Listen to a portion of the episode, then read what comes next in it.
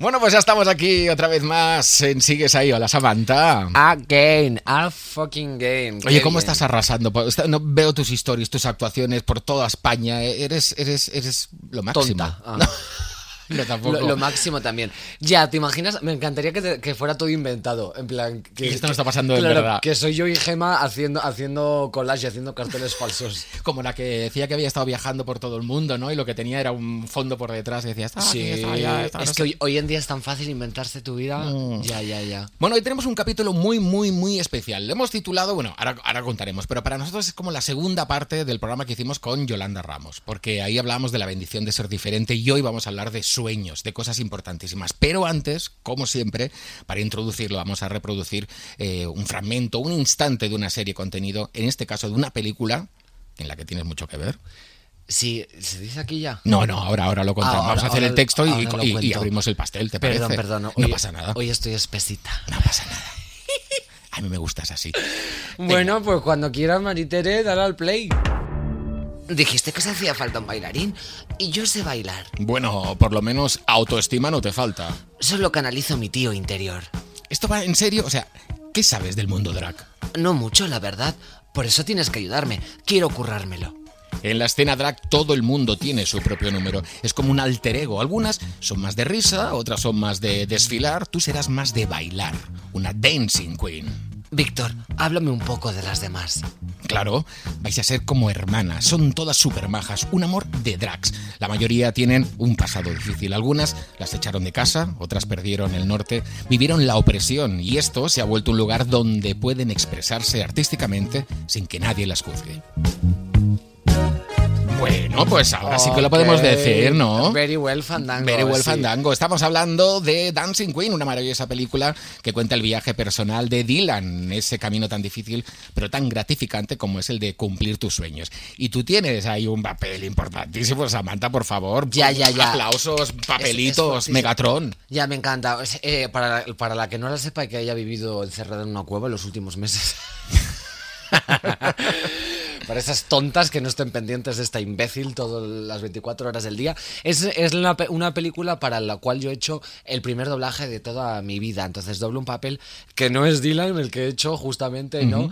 Mm, A mí me ha encantado, ¿eh? Te lo tengo que decir, me ha gustado mogollón como primera experiencia. Sí, la verdad, y además se parece un montón. Es, es un personaje que es una, una drag queen, así con el pelo rubio muy corto, también muy Soraya Arnelas, muy, muy Anato Roja, y, y se llama Shasha. Y entonces le he puesto yo la voz y mm, yo creo que le va como anillo al dedo. Y además es fuertísimo porque resulta que cuando lo publiqué, un amigo mío que vive en Oslo me dijo que, que conoce al actor al cual yo he doblado en la película. No. Entonces, claro, me dijo, eh, mm, Samantha, no me puedo creer que hayas doblado a un amigo mío de Suecia y tú eres mi amiga de España. Entonces, claro, imagínate ser este amigo mío y ver a una la, la imagen física, el cuerpo, la corporalidad de, de su amigo sueco, pero en la voz de su amiga española. O sea, e- es Qué como... locurote. Sí, sí, es una amalgama de, de tra- de travestismos y de amigas. Ay, pero me encanta. O sea, imagínate el colega y se queda así como a todo lado.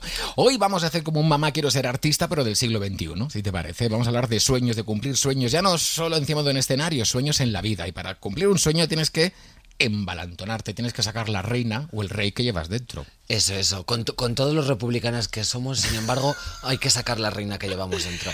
Porque ser reina, al igual que ser fea o ser guapa, es simplemente una actitud. Y todo es cuestión del morro que le eches. Así que e- este capítulo va de morro. Oye, ¿qué? Oye, Oye. Oye. Oye, oye, es que aparte tenemos una súper invitada hoy.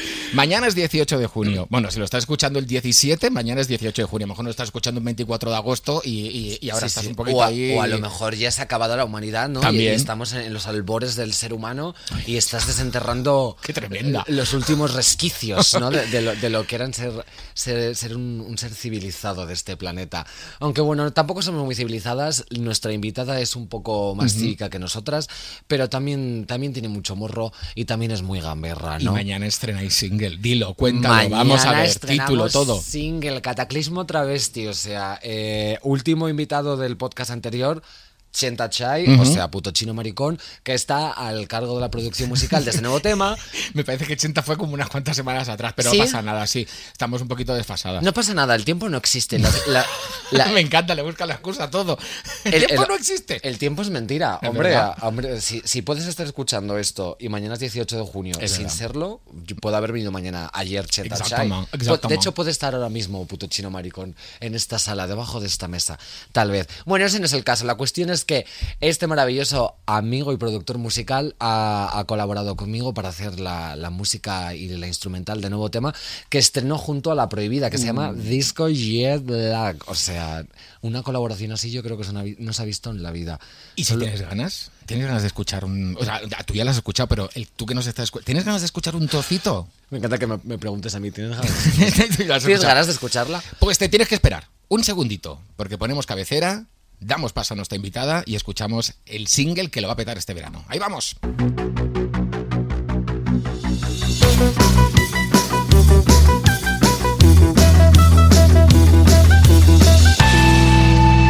Pues ya está aquí con nosotros la prohibida. Hola. ¡Qué bien! Hola. Hola, ¿qué tal?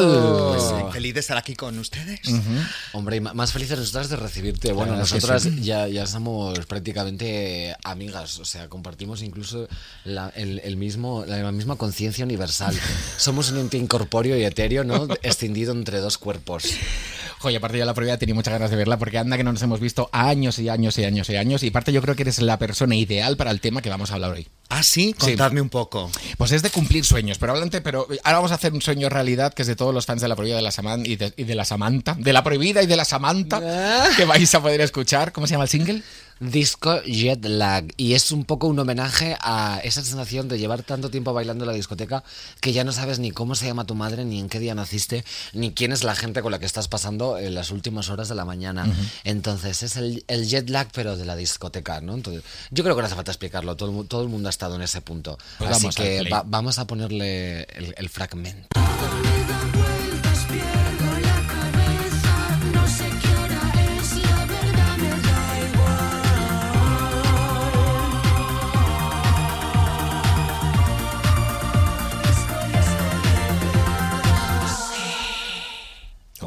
Pero que vaya producción, por favor. Qué breve, claro, es que ya no he visto el vídeo. No. Lo estoy viendo ahora por primera vez, me encanta, qué bonito, qué universo. Ya, ya, ya, ya verás los planazos cuando sale tu estrofa, son increíbles. O sea, ha quedado chulísimo. Mm, Y aparte yo, no. Sí, Bueno, es, no es- igual es un bien, poco post Kylie Minogue.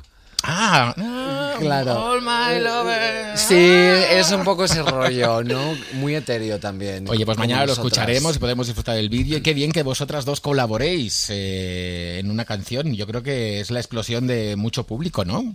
Bueno, eso se espera siempre. Eh, cuando Samantha me propuso cantar con ella, yo enseguida acepté, evidentemente tenía ganas, escuché la canción, estaba chenta, ya digo, bueno, aquí me tengo que meter de cabeza, evidentemente. Claro que sí. Fue un paseo en el universo de Samantha.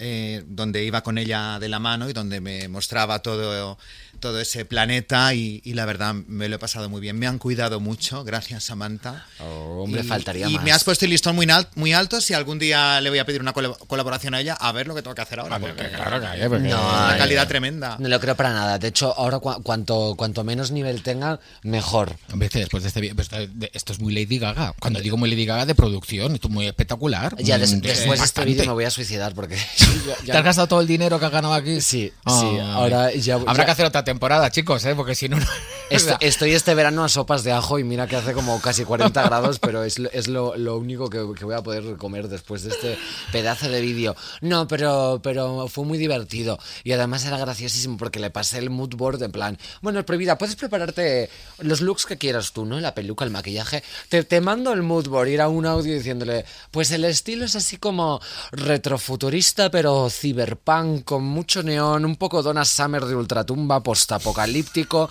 con un rollo discotequero en plan 70s Lady Godiva, mucha púrpura. Y, y- y ella como, "Ti- ¿tienes, tienes un dossier.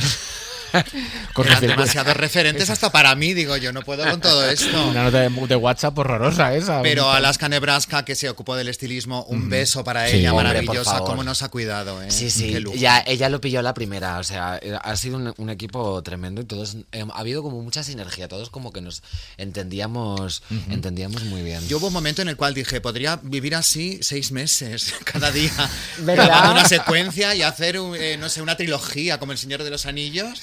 Claro. Lo pensé, digo, qué alegría, qué bien. Sí, el catering a su hora, todo. Debería haber acabado el vídeo con un to be continued, como el teléfono de Beyoncé y Lady Gaga. Algo, algo. Oye, pero eh, prohibida a tus a, a- a estas alturas, con toda la carrera que tú llevas, tampoco te va a sorprender mucho esto, porque, jolín, tú ya has hecho de todo. Ah, Mira, Ha habido y eh, por haber, y con mucho éxito y mucho reconocimiento, ojo. A ver, he hecho, he hecho muchas cosas. eh, lo que pasa es que lo bonito del, del- del arte es esto y, y de, de las historias que quieres contar, que cada día es algo nuevo. Y sobre todo cuando haces colaboraciones entras en el universo de otro artista y es completamente diferente. Entonces, fíjate qué cosas, ¿no? A pesar de haber hecho muchas cosas, hay eh, momentos en el cual parece que, que empiezas desde el principio, sobre todo cuando sacas algo nuevo. ¿Te apetece un viaje en el tiempo? Claro. Venga. Hombre, vive una regresión. Una regresión. Bueno, me faltaría Pedro Alonso aquí para regresarnos todos a la vez. Para. No, no, no, no, mira. La prohibida. La historia de una carrera que podría ser la de muchos y muchas. Empezó a trabajar en locales de noche para pagarse sus estudios de idiomas y fue en esa noche tan canalla donde por casualidad de la vida le tocó transformarse y ahí empezó algo nuevo. ¿Todo esto es cierto? ¿Es Sí, verdad? Confirmo. Sí, verifico, es, es verdad. Yo trabajaba en discotecas, hacía animación como gogo. Y entonces mi jefa, una noche, me dijo: Hoy te vas a vestir de mujer. Y entonces a partir de ahí empezó todo. Yo me miré al espejo y me dije, "Mm, no estás mal. Entonces le empecé a ver posibilidades. Yo supongo que hubiera terminado haciendo lo mismo. eh, Más adelante. más adelante o que el camino hubiera sido otro, pero fue este, mi jefa Paula me travistió y así empezó todo. Sí, eso es cierto. Es cierto que estudiaba idiomas, es cierto que trabajaba de noche para pagarme los gastitos, la ropa, las cosas. Qué bien, cómo nos gusta Ogogo que sabe idiomas. Es- ¿Has visto? es- eso es lo, lo mejor del mundo, lo mejor de los dos mundos. Bueno, y luego llegó Italia y 12 años que más adelante marcaron un estilo en, en tus canciones y un aroma pop italiano que, que no hay cosa que me pueda gustar más que eso, ¿no? Y luego nació La Prohibida después de unos cuantos nombres, o sea, Sí. ya renombrada como la Duquesa de Alba, y aparece en escena Alaska y su proyecto musical Fangoria. Entonces empieza todo, cinco discos, fiestas que marcaron noche madrileña y mucho, muchísimo, muchísimo escenario. Sí, mucha gala de pueblo, mucha verbena, mucha despedida de soltero. Eres, eres muy de verbena y de despedida de soltero, es verdad. Me encanta. Sobre todo soy muy de bar de, no sé cómo decirlo, de bar LGTBI. ¿Se puede decir bar de maricones? Sí, bar de maricones. Bueno, por si con. Samantha no hay ningún problema, Hombre, barra libre. Sí, sí, Suena claro. incorrecto, pero es lo que hay. A mí me gusta llamar las cosas por su nombre. Es, eh, yo vengo de allí y estoy muy orgullosa de venir de ahí, además, y estoy muy contenta de, de pertenecer a ese, a ese, a esos lugares donde se aprende tanto, donde se crece tanto, donde aprendes eh, lo que es el, el- el espectáculo vivo, eh, el hablar, el mirar a los ojos de la gente, el construir de la nada. Y yo vengo de ahí, estoy muy orgullosa. A menudo se, se, eh, se Desprestigia. Exacto, y, y muchas veces se, se- se me cuestiona y se me dice, ¿por qué no estás en otros ambientes como eh, denostando ¿no? El- el- el- los bares ¿no? de, de espectáculo, los bares de travestis, donde actuaba al lado de una imi- imitadora de Isabel Pantoja? Yo digo, no, perdona, es que si yo soy quien soy es por eso, es porque vengo de allí y no tengo por qué estar en otros círculos, eh, que podría estar, que no hay ningún problema, pero, pero no está reñido una cosa con la otra. Sí, no, y además es muy soberbio, ¿no? Como, ay, ¿por, por qué no te, te expones más, no? O te haces más de valer, ¿no? Como si fuera Ya. un, un level up, pasar a, a un escenario más grande. Y yo creo que precisamente eso es lo chulo que, que tenemos las travestis, que empezamos desde los bajos fondos. No porque la que es la que ya empieza siendo guapa y perfecta, ¿no? Y chica de revista en el máximo estrellato, es incapaz de bajar al underground. Pero la que empieza desde el underground sí que puede performarse chica guapa y de revista. Pero ojo, hoy hablamos de, de cumplir sueños, ¿no? Un sueño que empieza, pues supongo, normalmente cuando eres pequeño, que ves Sí. referentes en la tele, ¿no? Que ves cosas que te inspiran y que quieres alcanzarlo, no encuentras los caminos ni las herramientas y hay un momento que tienes que tomar una decisión en tu vida. Pero influye si ese cumplir un sueño empieza poquito a poco desde lo más abajo o, o- o también vale cumplir un sueño cuando de repente te llama alguien y al día siguiente eres ultra mega archi famoso. ¿Se cumplen los sueños igual? Mm, ¿O no son tan auténticos entonces? Yo, yo creo que también depende de, de cómo de apañada seas, ¿eh? Sí. porque de repente saltar a la fama de un día para otro mm, puede ser un quebradero de cabeza Ya, demasiado ejemplo, complicado. Yo soy cantante, ¿no? Y me- quiero ser cantante. Y de repente, yo qué sé, mm, puedo chupar tropecientos mil bares, de estar tocando no sé qué. Como de repente soy cantante, tengo mis canciones, puedo ir a un concurso musical y al día siguiente ser súper famoso. El sueño es el mismo, Lo ¿no? que pasa es que hay- aquí hay dos temas. Uno, eh, cómo asumes la fama eh, en, en el momento en el que te toque, y eso es un, un tema. Y luego el otro tema es eh, tiene que ver más con las expectativas. ¿Qué esperas tú de todo esto? Porque mi expectativa ha sido ser feliz en la vida y hacer lo que yo, lo que yo quiero. Nunca he pretendido ni llenar el Within Center, que no me importaría, pero no ese es el objetivo. El objetivo es hacer lo que a mí me da la gana, lo que a mí me salía del coño en, aquel- en- en todo, y sigo siendo así. Entonces, como ya vivo de esto, tengo las expectativas más que superadas. No espero nada más y mi sueño está cumplido. Entonces, a partir de ahí, pues bueno, si un día gano Eurovisión, pues bienvenido sea. Si eh, no lleno eh, la boite que me viene la mitad de gente, pues oye, mm, me viene igual. Yo en ese sentido soy muy conformista y creo que esto es una, algo muy, muy interesante, muy importante a la hora de, de enfrentar la vida para cualquier artista y para cualquier persona en todos los aspectos de la vida. Sí. Pero eso puede ser porque te sientes satisfecha de lo que has hecho. Evidentemente, sí, Claro. pero tampoco he llegado muy lejos, quiero decir. Bueno, bueno, a ver, Es las que, hay claro, ma- que es cantidad, es cali. es- En eso tenemos discrepancias, porque, Claro. porque tú eres muy modesta, pero tal vez no sea la, la persona más virológica, ¿no? Y, Efectivamente. Y controvertida, pero yo creo que sí que tienes un nombre y, sí, tienes, sí. y- y tienes un buen puesto ganado a pulso, ¿eh? Eso puede ser, o sea, tengo una po- cier- yo siempre he dicho que yo no soy famoso, yo tengo una cierta popularidad. Eso es, eso es así, porque es así, porque ni soy viral, ni soy famosa, ni estoy en ningún, ni, ni me interesa, ¿no? Quizás tengo un cierto prestigio que, que- que- que algunos eh, re- re- reconocen o reconocéis y yo me, y me halaga muchísimo, pero, pero vamos a ubicarnos bien y, y yo estoy muy feliz donde estoy y, y volvemos al tema de la expectativa, ¿no? Que creo que es muy importante no marcarse metas demasiado elevadas para ser más feliz. Yo creo que el problema también es que la gente solo valora las cosas cuando son grandilocuentes, ¿no? Y, y cuando, superlativas. Y eso es un tremendo error, porque yo creo que, en el fracaso, ¿no? En las cosas que salen mal, como comentabas antes, o sea, de cantar un día, hacer un bolo y que vengan tres personas a verte, ¿no? Y cualquier. La, la lógica sería que acabaras deprimida ese día y hastiada y que te sintieras una fracasada, pero nada más lejos de la realidad. A mí me parece una anécdota buenísima y además aprendes mucho de, de eso- de esos escenarios y al final mm, tienes que darlo todo y ofrecer eh, tu show y tu espectáculo, aunque solo sea una persona o aunque solo venga a la mitad. Pero mira, Samantha, yo leí otro día una entrevista tuya, eh, que yo, es que yo la, la esta- eh, escal- ¿cómo se llama? Estal- Estalqueo. eh, Estalqueo, yo la estalqueo durante todo el rato viendo todas esas entrevistas que hace mi niña. Y, y- y dijiste algo que a mí me gustó mucho, que tú tuviste una primera época en Barcelona y ahí tú misma te diste cuenta que no era el momento para hacer lo que... No sé si no era el momento, pero que a lo mejor no estabas preparada al 100% para todo lo que iba. Te volviste a Mallorca, cogiste otra vez energías y volviste luego y aquí ha empezado la historia. Esa prueba y error, o- o- o- tú siempre has dicho, o en esa entrevista dijiste que eso, no, no sé, no sé si es, te salvó la vida, pero sí que te puso más los pies, no sé cómo decirlo, más los pies en el suelo. Sí, fue un poco un airbag, ¿no? Eso. Pero bueno, yo creo que esas, cosas te van sucediendo en la vida, ¿no? Hay gente que, cree que realmente es el destino y que las cosas pasan siempre por algo, pero yo creo que eh, depende de, de cada circunstancia, sacas la conclusión que a ti te venga en gana y hay que saber escuchar tu ritmo y sobre todo no pensar que eso era una derrota, porque en la mente humana ti- tiende a pensar en la vida como si fuera un, libro con, y cada, vez que vives es el último capítulo, ¿no? Entonces a lo mejor se cierra una etapa de- de tu miserable existencia y ya te piensas que eso es el final y a lo mejor simplemente es un nuevo principio. los inicios son duros. Claro, y, y bueno, y los finales y, y el momento. Todo es duro, pero la prohibida ha dicho una cosa muy chula y es que la única pretensión que tienes que tener en la vida yo creo que es est- estar contenta, estar tranquila y estar a gusto y estar de acuerdo siempre con lo que estés haciendo. No, ya que te subes a un escenario, aunque hayan cinco personas, disfrutarlo, ¿no? Yo creo que es lo más importante también. Totalmente. Ser coherente con lo que te gusta, yo creo que esa es la clave de la felicidad, hacer lo que te salga del coño, básicamente, y, y- y así, en, eh, hablando en plata. Fíjate que a Samantha y yo hemos hecho ahora una película en Barcelona que se llama Corten, una película de bajísimo. ¿Podéis dejar de hacer cosas, por favor? O sea, Son dos cosas. Es que no Bueno, paran, no paran. Por, por ahora son dos. Pero fíjate, yo el otro día lo pensaba, porque eh, hace meses estuve convocada para un casting, de un- de- para un proyecto muy, muy interesante, muy importante. Y al mismo tiempo estaba hablando con Mark para hacer esta película. Un proyecto era con un presupuesto altísimo. y, la, y la película era un presupuesto bajísimo.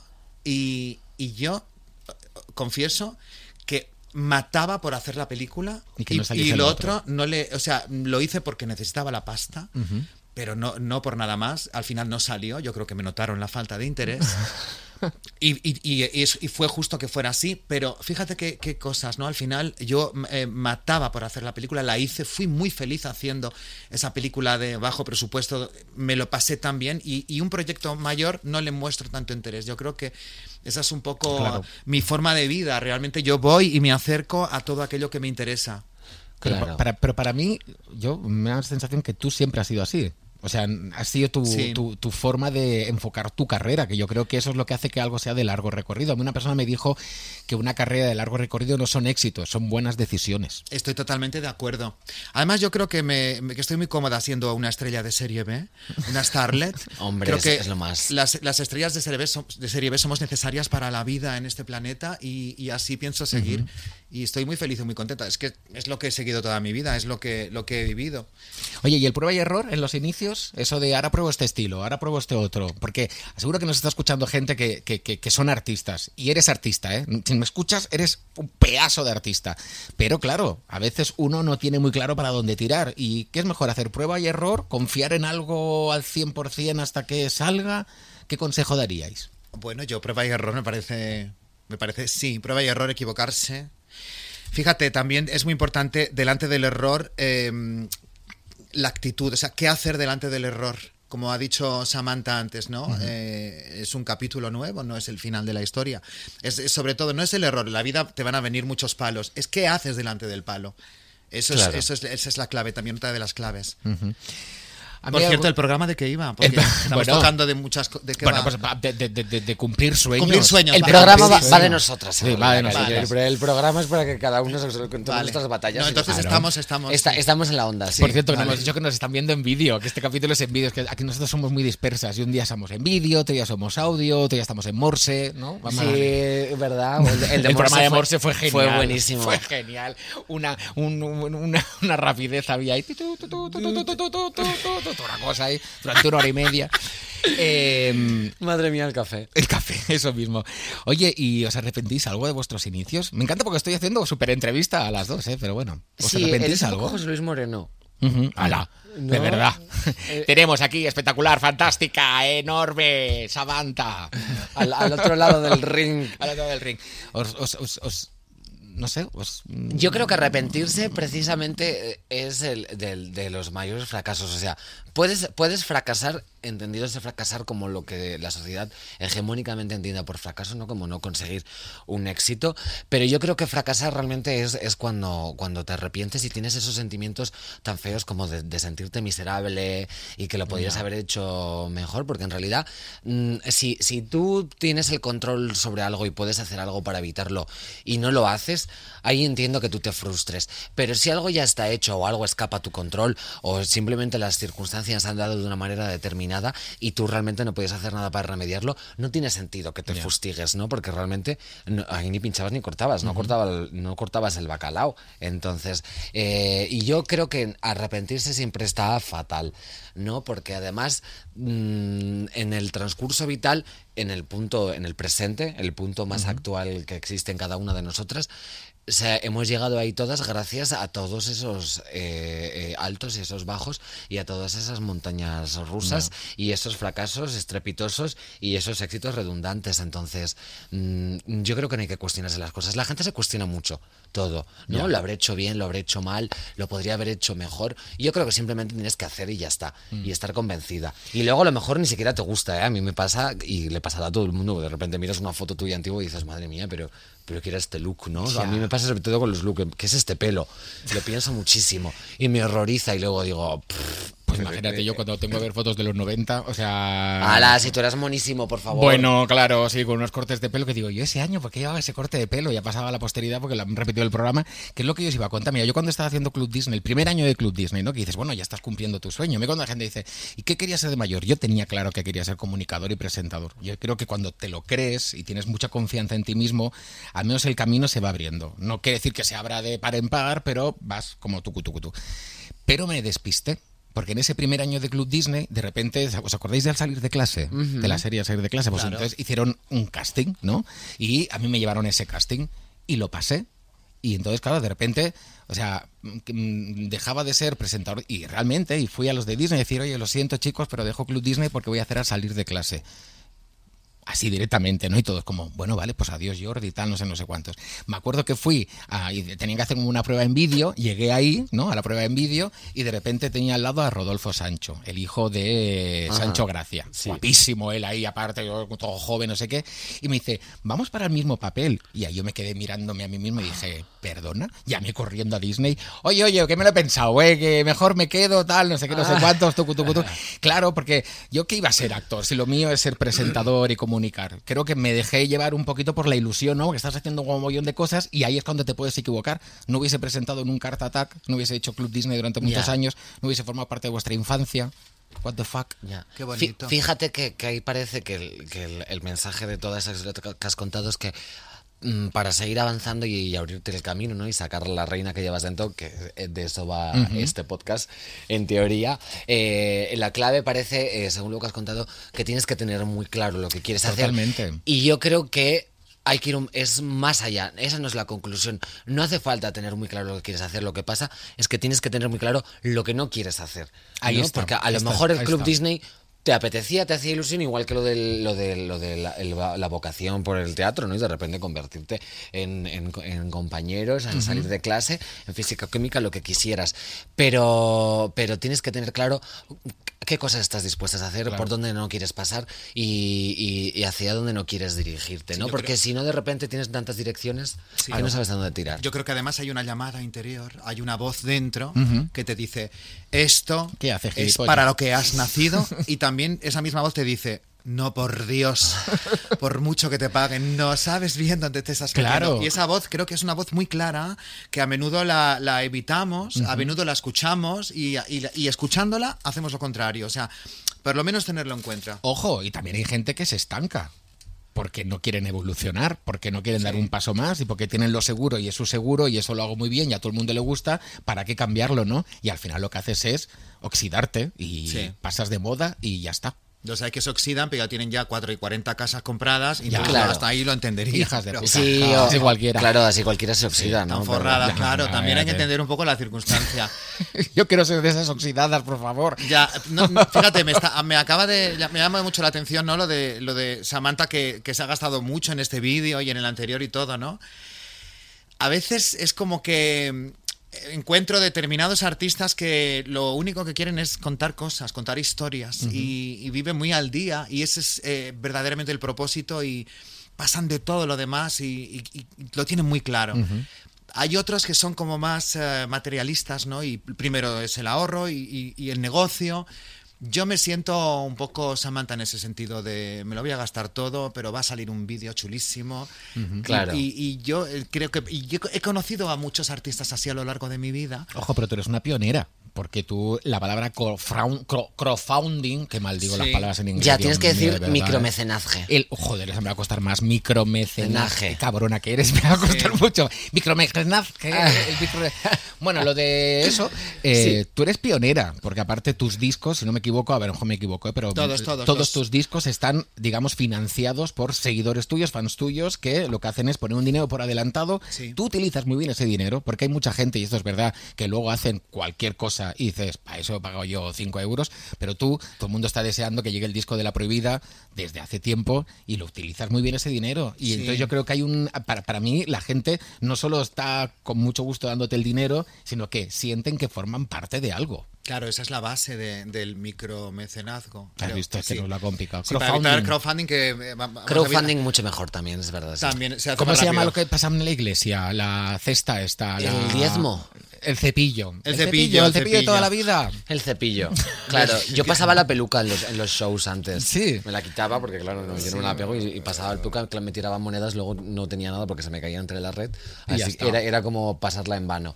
Pero bueno, eh, perdón, sigue, sigue. Sí, sigue. crowdfunding. No, el, el crowdfunding, el micromecenazgo, qué bueno. Eh, no es que sea pionera, es que yo empecé a hacer esto cuando empezaban todos, ¿no? Yo estaba un poco en la duda eh, si hacerlo o no hacerlo, porque como era todo tan nuevo, ¿no? Es el concepto de pedir dinero.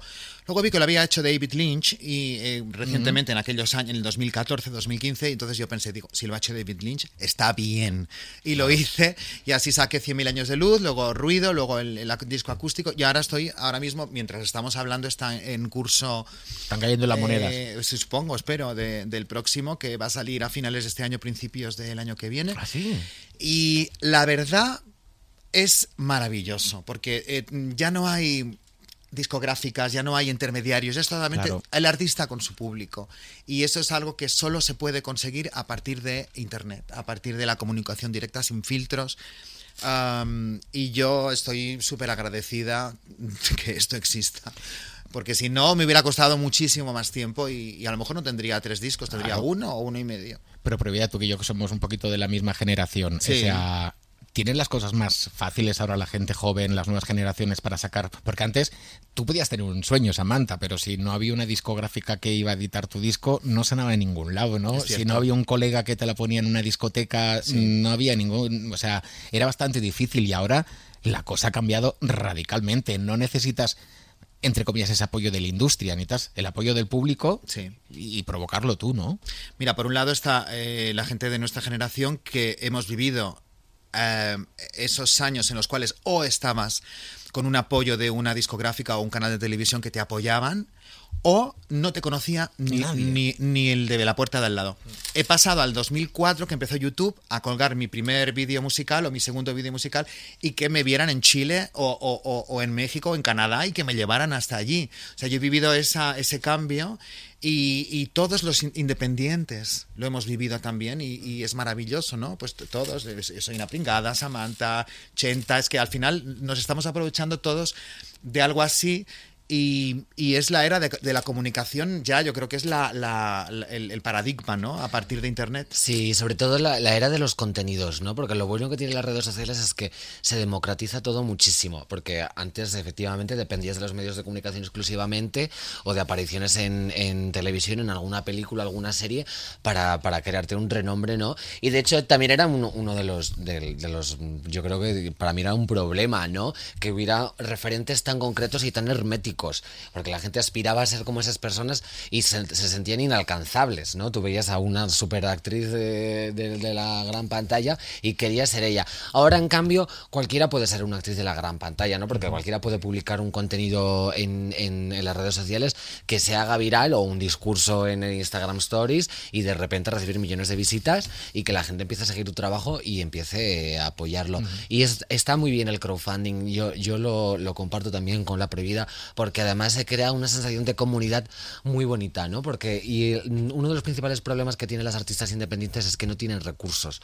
Ya. Entonces, No hay forma de. Claro. y, y eso está muy bien. Las redes sociales han acabado un poco con el, con el monopolio. Ha empezado otro monopolio, ¿no? Que es el monopolio de, de- de los contenidos eh, eh, en- streaming, digitales, y el, el mo- el polo- el monopolio de los contenidos en general. Porque ahora, como hay tanta sobrecarga de información, la gente se está peleando por a ver quién es la más interesante.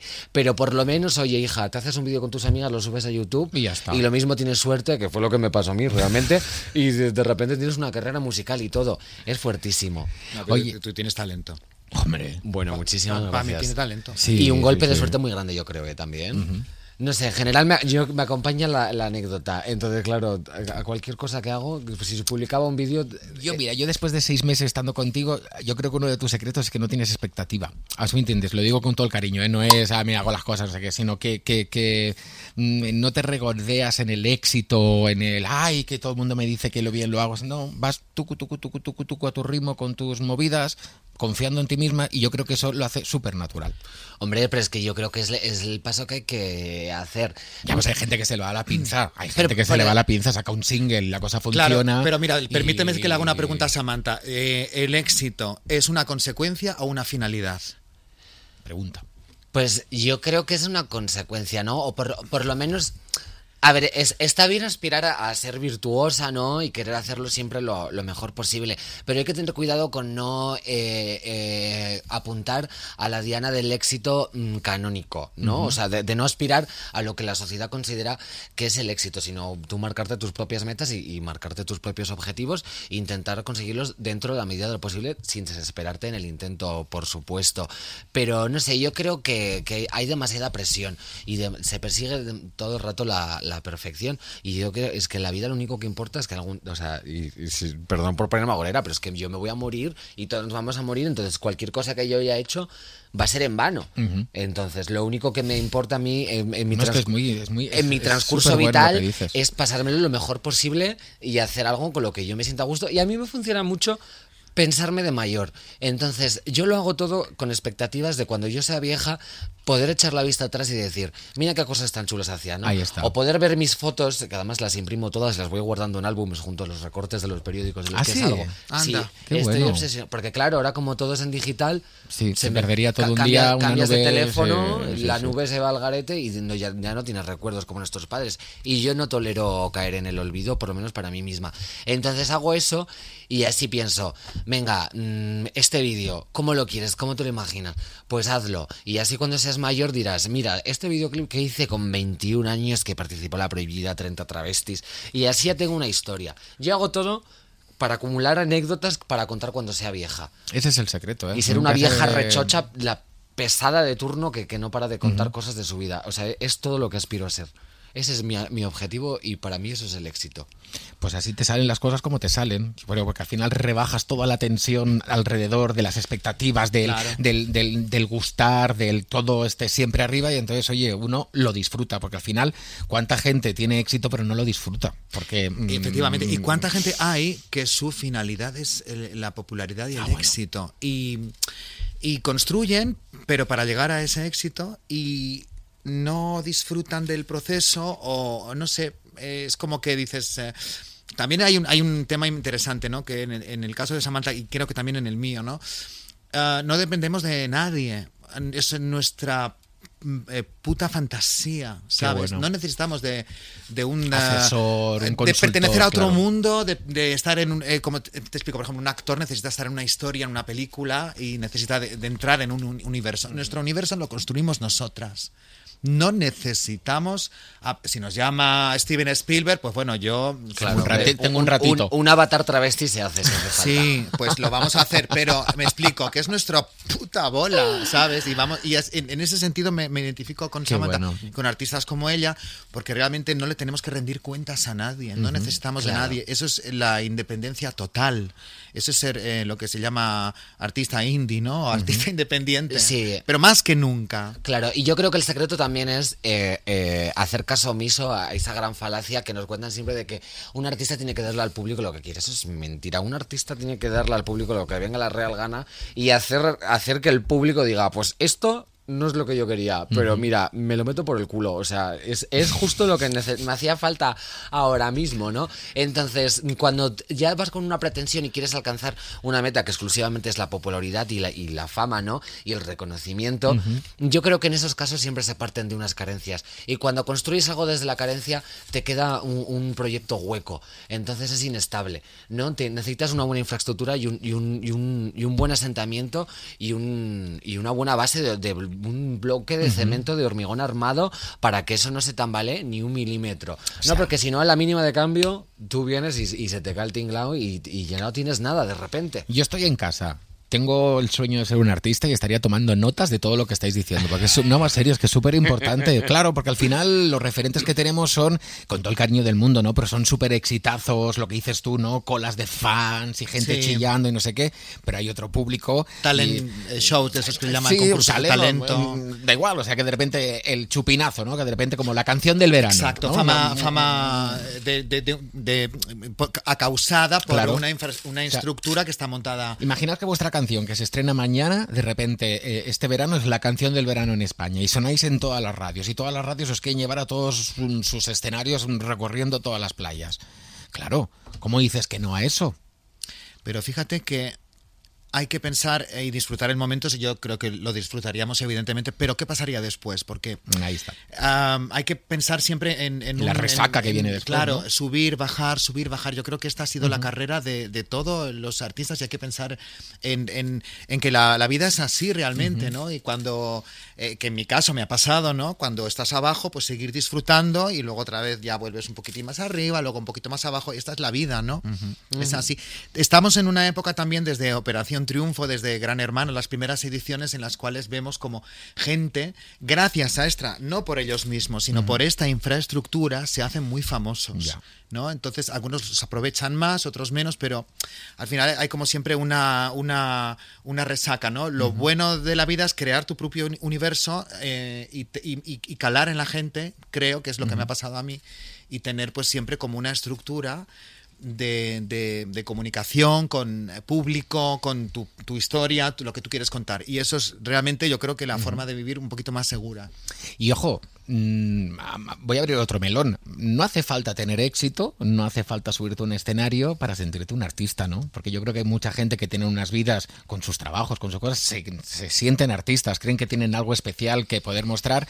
No tienen a lo mejor la energía para subirse a un escenario, pero cuando se montan entran en una discoteca, soy yo el primero que me subo a un podium y a mí no me bajas ni con agua caliente. Ya me pego los bailes y yo me siento el gogo de la discoteca. No seré gogo, pero ahí estoy. Taca, taca, taca, taca, taca, taca. Claro, O sea, es no- lo que he dicho antes, que ser feo, ser guapa, que para mí son conceptos que van más allá de la estética, es puramente una actitud. Entonces, lo importante es fake it until you make it. Y lo, lo que realmente cuenta, que yo aprendo palabras aquí. ¿Cómo lo? Fake it until you make it. Fake. Fíngelo hasta que lo consigas. Ah. ¿No? Entonces, eh, da, da igual si no eres artista, porque eh, eh, el talento es, es una gran mentira, ¿no? Para hacer sentir a la gente que es insustancial. O sea, hay que reivindicar que la gente pueda ser mediocre y que a lo mejor no quiera ser para nada espectacular, ¿no? Ni tener una vida llena de lujos, de, de- de todos estos conflictos, de todas estas anécdotas. A lo mejor tu, tu objetivo es vivir tranquila y subirte al podio de la discoteca y sentirte tú la reina. Pero la realidad y, y- y las cosas ocurren única y exclusivamente en nuestra cabeza. Entonces, mientras tú hagas las cosas con la convicción de que tú eres una gran artista, ya estás consiguiendo tu cometido. Y luego ya a veces consigues traspasar esa opinión y esa visión de ti misma al público general, ¿no? Y se hace un poco un, un efecto espejo y de repente lo que ocurre es que la gran mayoría de gente entiende tú cómo tú te ves a ti misma. Pero el, el- el- la carrera o lo que sea que sea esta vaina empieza por una misma. Entonces necesitas estar muy convencida y tú decir, pues mira, mm, a lo mejor ni, ni canto bien, ni bailo bien, ni sé hacer nada de nada, pero yo soy un artista y estoy convencida. Ahí está. Y no me hace falta talento para ser así de di- divina y de chula. De hecho, la, en la película de Secund de la Rosa de Cover, que se estrena próximamente, eh, podríamos eh, grabar todo lo que acabas de decir y, y Y ponerlo, ponerlo, ¿no? eh, debajo eh, por todo lo que has dicho, porque eh, habla mucho de esto. Os la recomiendo, sale Jorge Calvo, que es mi, amor, Jorge. y nuestro, nuestro Jorge. Hombre. Y ¡Qué unos actores estupendos. ¡Qué maravilla! Los, eh, y- porque él es eh, maravilloso y sale él y, y es todo de, de- de- de covers que están, de eh, dobles de artistas que están en Benidorm y, y tiene toda una metáfora maravillosa del éxito y, y de la vida y, y viene muy bien a este programa donde por cierto no estamos teniendo ningún tipo de fricción, ningún tipo ¿Has de... visto? Estamos súper de acuerdo. Esto es un paseo en, góndola, aquí estamos todos de acuerdo. yo- yo quiero poner un ingrediente aquí que es eh, que forma parte de muchas carreras. El, se han portado mal conmigo, me han pisado, me han empujado, me han, me, han, me han hecho algo que, que no estaría bien. Claro, eso también hay que lidiar con todo eso. Es que yo te lo juro, estoy intentando hacer un ejercicio de empatía con alguien que nos esté escuchando, ya sea alguien con 16 añicos que, que tiene ganas de subirse a un escenario, de montarse o hacer lo que quiera, hasta una persona que ya tiene su edad y que, y- y- Sí. y que ha dedicado toda su vida a cumplir ese sueño que no se ha cumplido, ¿no? Y porque ha tenido, claro, a veces las cosas no salen como uno quiere, ¿no? A veces hay personas que se meten ahí. Bueno, hablo yo por un poquito por, por experiencia. Yo pienso que, mm, a ver, em, yo he encontrado mucho amor en mi carrera, Hmm. mucho amor y mucho apoyo, muchísimo. También ha habido alguna hija de la gran puta, alguna hija de alguna anticrista, me he encontrado, me las he encontrado. Mm, Pero siempre, pues nada, vas fluyendo y vas eligiendo, ¿no? Y al final te creas un, un, ah, círculo de gente que te apoya. No, no sé si te has encontrado con algún anticrista, seguro. Hombre, a ver, yo creo que Que mi, te quieren hundir. eh, eh, mi carrera en general es el anticristo, ¿no? Porque yo en realidad salto a la fama por, por ya Bien. un conflicto con toda la ultraderecha. Eso es O verdad. sea, yo antes he hablado de partido de la carencia, o sea, yo, yo parto de- del cataclismo, o sea, eh, eh, nací de una hecatombe. Pero, pero Hay mucha envidia en este mundo. yo creo que es importante aceptar que, que la vida no es, no es un estado perpetuo y mucho menos un estado de felicidad perpetua, ¿no? Porque muchas, ese es un- uno de los grandes errores que cometemos, que, todo es jiji jajas y Mary Happy Flower. Y para nada, o sea, la vida es una amalgama de emociones y tienes que aprender a eh, no evitar todas esas emociones negativas, ¿no? como pueden ser la tristeza, el fracaso, la humillación, la decepción, afrontar que la gente no siempre se va, va a tener la misma visión, ni va, su visión va a ser correspondida con la que tú tienes, ¿no? Porque hay gente que puede pensar que tu trabajo es una mierda Claro. y eso no tiene que echarte para abajo. Ahí está. Tienes que ser autocrítica, ¿no? Y tampoco a- a- eh, mm, cerrarte en banda, porque a lo mejor algunos comentarios sí que pueden tener razón siempre y cuando sean constructivos. Pero hay que aceptar que, que las cosas son así y no hay que, que evitar esos sentimientos, sino hay que aprender a gestionarlos. Tienes que bailar un tango con los sentimientos negativos también. Porque realmente no son ni positivos ni negativos, en realidad son útiles o perjudiciales y eso it's up to you, ¿no? Bueno, it's up to you también a cada una tiene su ritmo, ¿no? Y cada una hace lo que puede con lo que tiene y, y nadie, nadie te enseña. a La vida, la vida es como un ratito en Twitter y otro en Instagram. Y luego otro ratito te vas pues a Twitter y que es el infierno y luego al cielo. Que Claro. es, como vas cambiando de red. Ay, es un pues poco para mí así. Twitter es el cielo, yo no que sé. Twitter es el cielo. Ah, mi ¿Por Twitter qué? me Porque tú tienes- tú tienes muy buena fanbase, amigas. cariño. No, porque, porque, porque hay que saber yo bien las riendas. hay que tener mucho cuidado en Twitter. Ya, tú es que eres cero problemática en general. Es que ahí está el cosa. O sea, es que Twitter no puedes entrar en Twitter y decir lo primero que se te pasa por la cabeza. Ya, bueno, pero para, para la amiga y. Que y luego hay yo- gente y que yo- dice, pues sí, ¿por qué no? ¿Por qué dices? Pues ahí pasa luego que te vienen y te, te esquitan. ahí. Sí, pero aquí la amiga y yo ya, yo creo que el, el simple hecho ya de existir y tener una presencia Ah, bueno, es sí. un conflicto para, Para para, muchos. muchas. Sí. Paco Tomás, otro gran mallorquín, decía el, el otro día, hay que cambiar el nombre de Twitter y, y- y volver a cambiar el nombre y ponerle rencor. A la, ¿Verdad? a la aplicación. Pero mira, te voy a, yo, mira, podemos hacer un pequeño un clic de esto de lo que estamos hablando, porque mira, yo en, en la última edición de Operación Triunfo, vamos a puedo poner en situación, ¿no? Cuando tuvieron que pararla por la pandemia, de repente se descubrió que en la academia habían dos participantes que estaban teniendo un romance y no era el que todo el mundo, la audiencia estaba pensando que era, ¿no? Y a mí me pareció muy bonito porque fueron unas imágenes como se tenían que despedir, cada uno se iba a su casa a ver qué iba a pasar y me, me, me pareció muy bonito. Entonces yo puse Forever Young, puse un tweet con la foto y puse Forever Young. Bueno, me vinieron los fans de un lado y un fan del otro, porque ahora se ve que el chico tenía pareja. Estamos hablando de dos chavales de 18 años, 19, 18 años, ¿no? Claro, yo al y, y me decían, es que tiene novia y lo que le está haciendo a la novia, bla, bla, bla, bla, bla, bla. Y yo al momento quise contestar, pero luego pensé, vamos a ver.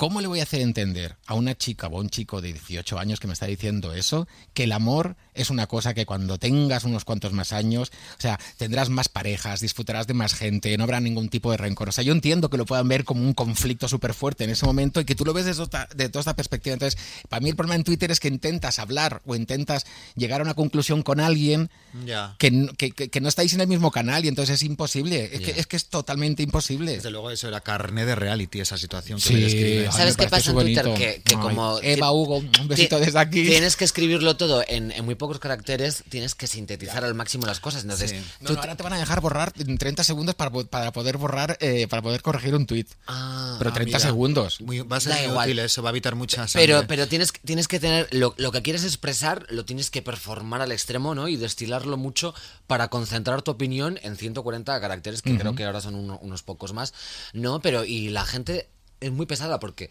la vida es mucho más complicada y las opiniones son mucho más complicadas y en una eh, respecto al mismo tema puedes tener los dos sentimientos, ¿no? Ah, de sí. forever young, viva el amor y por otra parte, bueno, está fatal lo que le está haciendo a la novia. O sea, una cosa no contrarresta a la otra y puedes sentir las dos al mismo tiempo y que te parezca súper bonita esa relación y al mismo tiempo entender que, que esa persona está haciendo algo malo. Pero es que a veces hacer algo malo no es hacer las cosas mal y a veces hacer algo bueno no es hacer las cosas bien.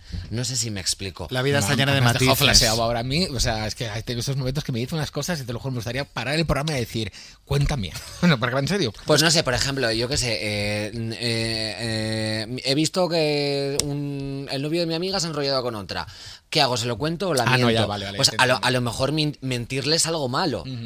Pero yo quizás comprenda que en ese momento concreto, si yo le digo la verdad, va a ser contraproducente. Entonces, estoy haciendo algo malo, pero que en ese momento es hacer las cosas bien. Lo que quiero decir es que no todo es tan polarizado y, la- y las cosas son mucho más complejas. Y la gente en Eso Twitter es- eso no lo entiende. No, la vida está llena de matices y no se puede todo. Ahí está. Entonces, y, y esa es la herramienta perfecta para crear debate, eh, debate y conflicto. Porque si no tienes tiempo y además todo el mundo está, cada uno tan polarizado, pues al final terminan las cosas como terminan, como estamos viviendo hoy en día en la sociedad, que está todo el mundo sin, sin poder matizar, que, que es que no hay nada blanco ni negro. Ya.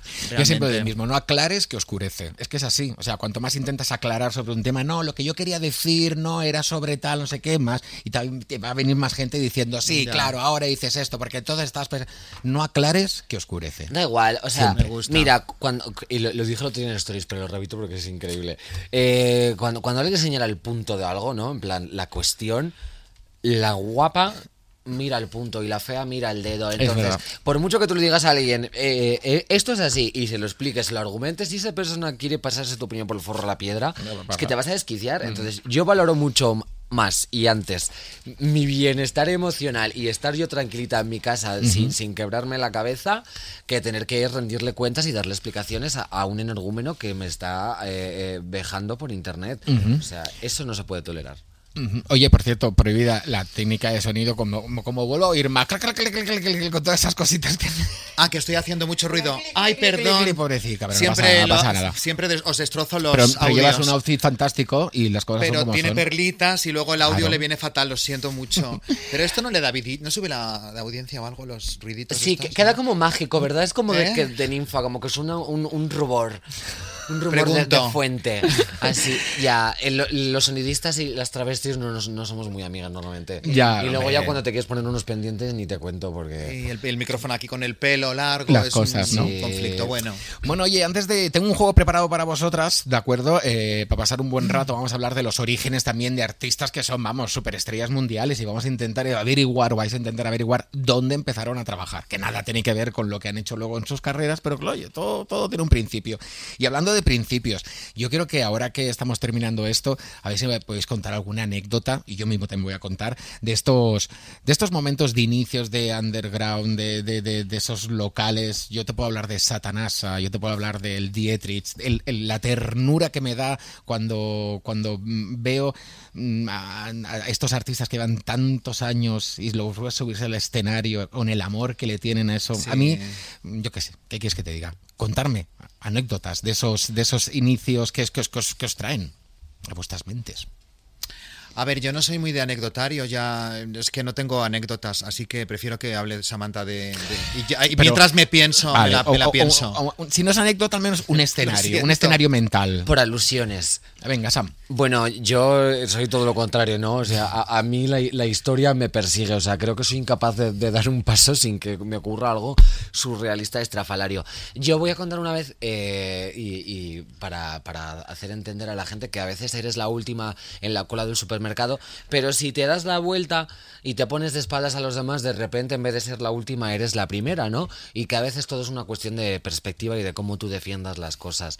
Y sobre todo que si la gente no sabe lo que estás haciendo, no puede saber que lo estás haciendo mal. Yo una vez tuve... Eso me ha encantado. te- tenía un bolo eh, en, en- en un sitio, no me acuerdo dónde era, un pueblo perdido en Barcelona, pero además de mala muerte. O sea, en una casa que era eh, hacían un evento como Ocupa anarquista de una organización así queer súper súper pequeña y en un- en- era un lugar de la tercera edad o sea antes de que yo cantara había viejos jugando al cinquillo. Entonces eso ya para empezar es el escenario idóneo no para el conflicto.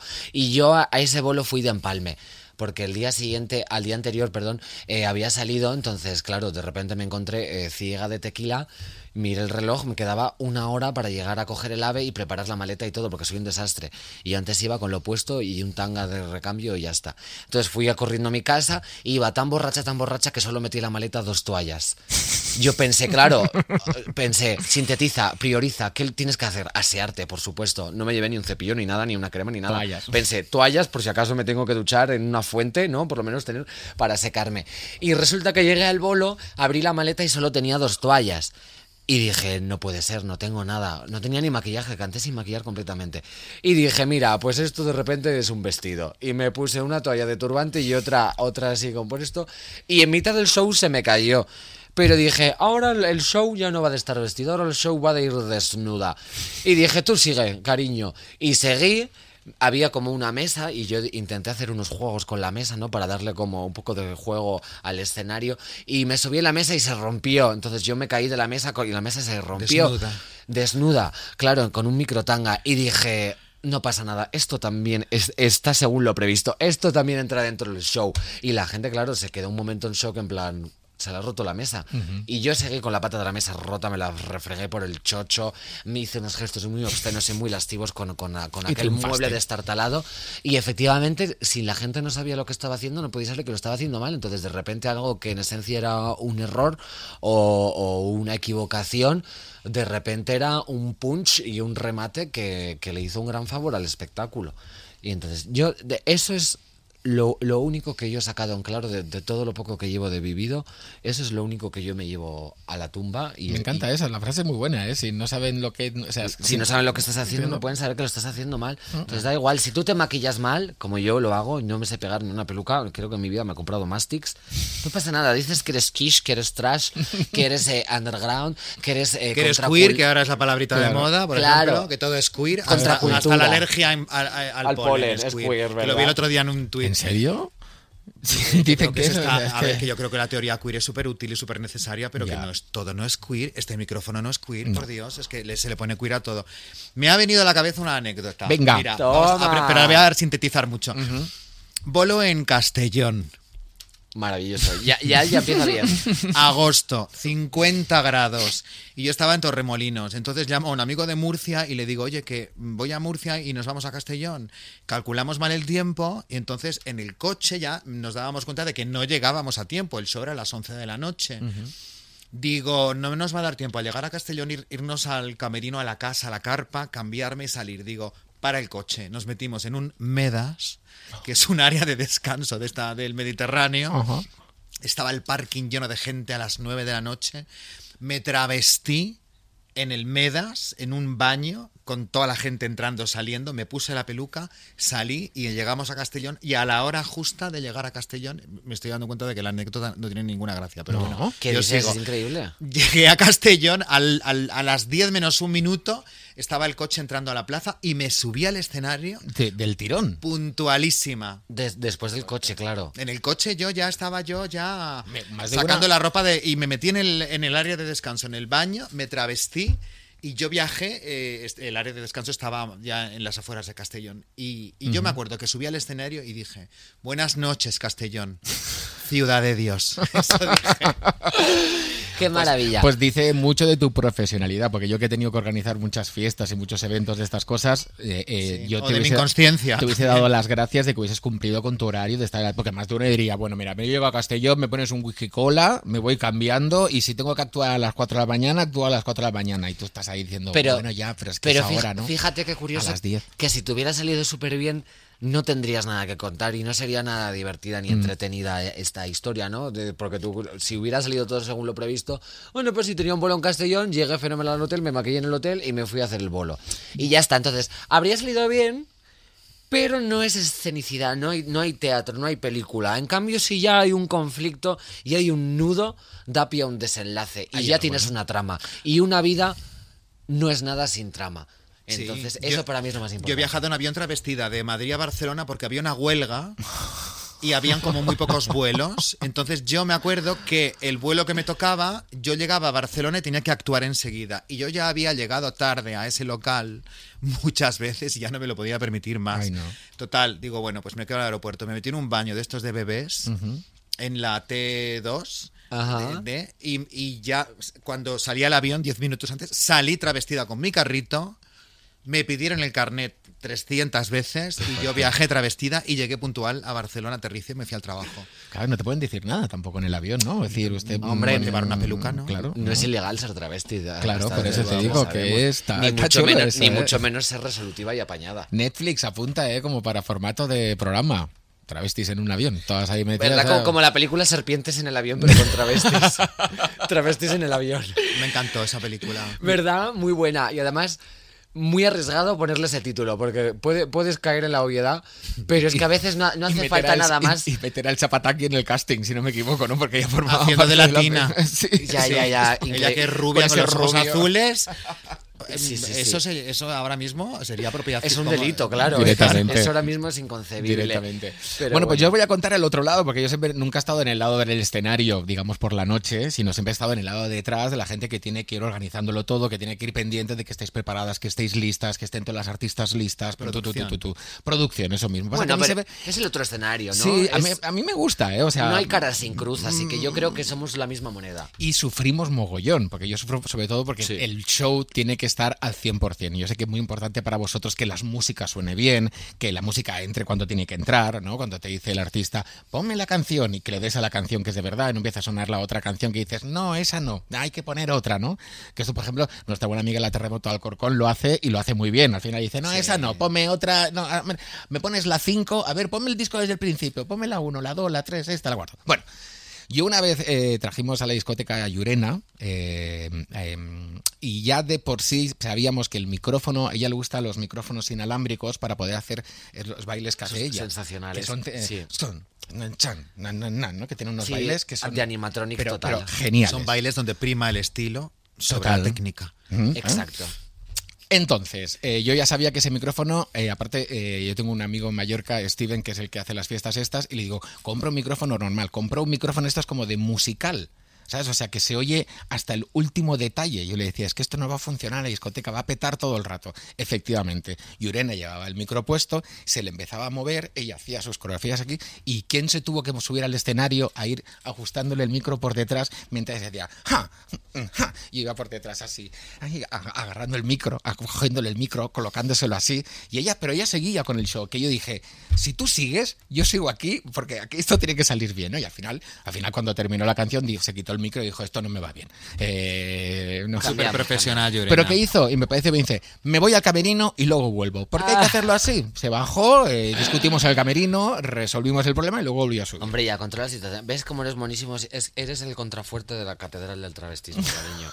Yo, yo te lo juro, me da mucha ternura y, y- y- y- y me acuerdo mucho lo que hablamos antes de Satanasa, de Dietrich de Barcelona y de muchas eh, drags y transformistas de España que, que- que- que las has visto durante mucho tiempo y se vuelven a subir escena. De. Barcelona, que, Sí. ma- que es una maravilla. Estas cosas que dices, pero bueno. En fin, oye, ¿queréis jugar? Sí. Venga. Hombre, Venga. Bueno, a jugar. esperemos que a todos los que queráis ser artistas en esta vida, que ya lo sois, os haya servido de mucho todo lo que hemos hablado, esos consejos, ¿de acuerdo? Y bueno, vamos a jugar. Em, tú no mires, ¿eh? Vale. Que aquí es que Samantha tiene una vista fantástica. ¿Qué dices si tengo miopía? Ya, pero siempre aciertas estas cosas. Bueno, vamos a jugar a un juego eh, en el que yo os voy a decir tres posibles trabajos, primeros trabajos que tuvieron estos artistas. Hablamos de primeros trabajos de me voy a Nueva York eh, para triunfar y entonces empiezo a trabajar de aquí. No trabajos de cuando soy pequeñita y... eh, ¿Vale?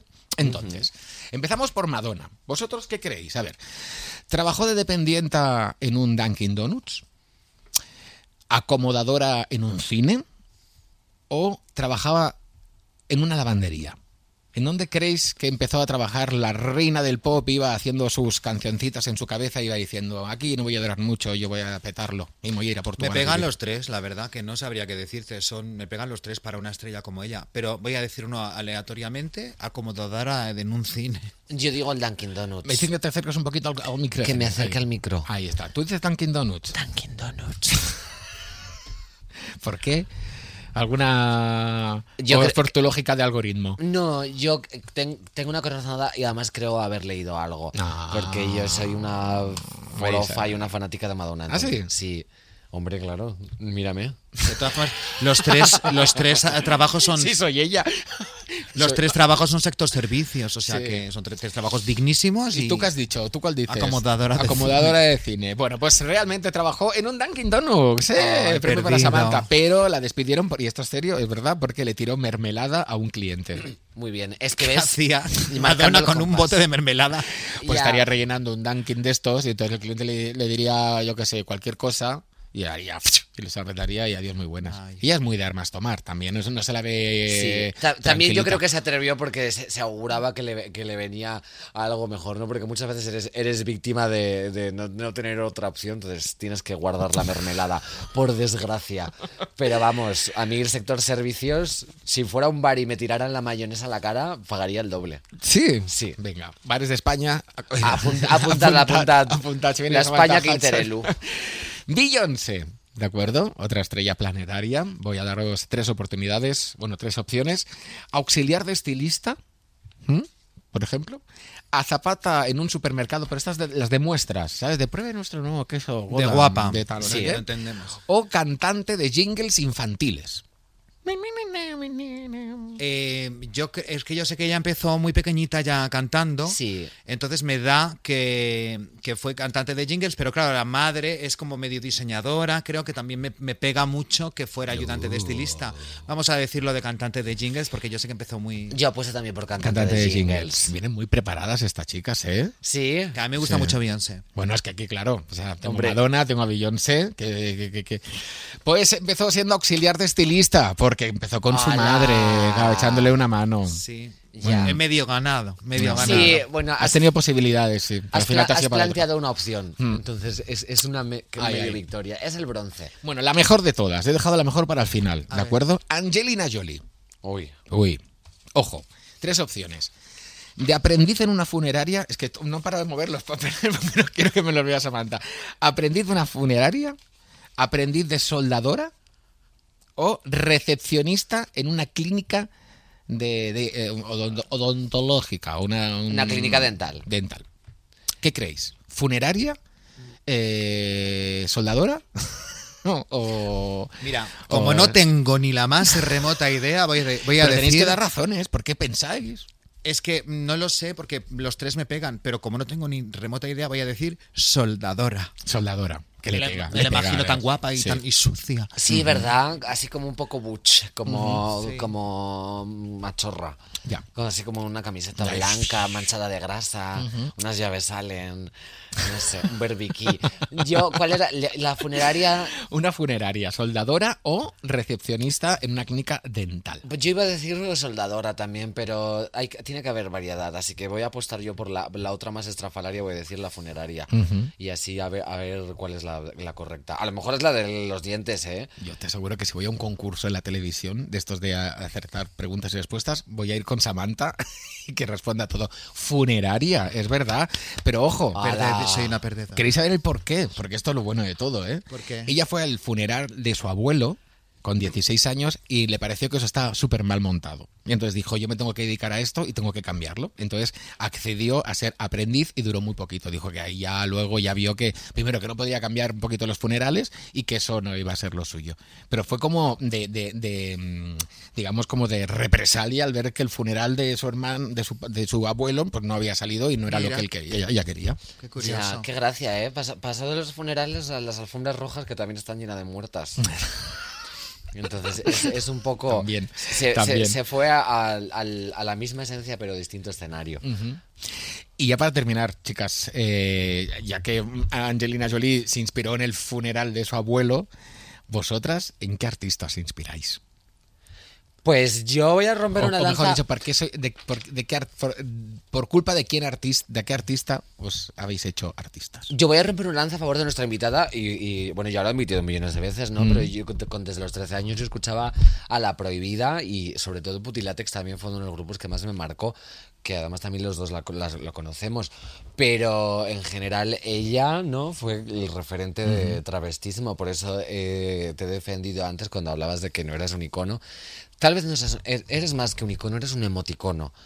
¿No? Que Que es, mucho mejor porque los, Sí. los emojis son un lenguaje universal que todos entienden y eso es fantástico. Así que yo voy a decir la prohibida. Bueno, muchas gracias, Samantha. Eh, yo, fíjate, creo que no hay podcast para nombrar todos mis, mis referentes. Sara Montiel, ah, te voy a decir algunos, Sí. así para que sepáis. Eh, Poison Ivy de los Cramps, eh, Sara Montiel, um, Brigitte Bardot, muy las mediterráneas de estas de, lo- de los, del cine de los 60. Qué bueno.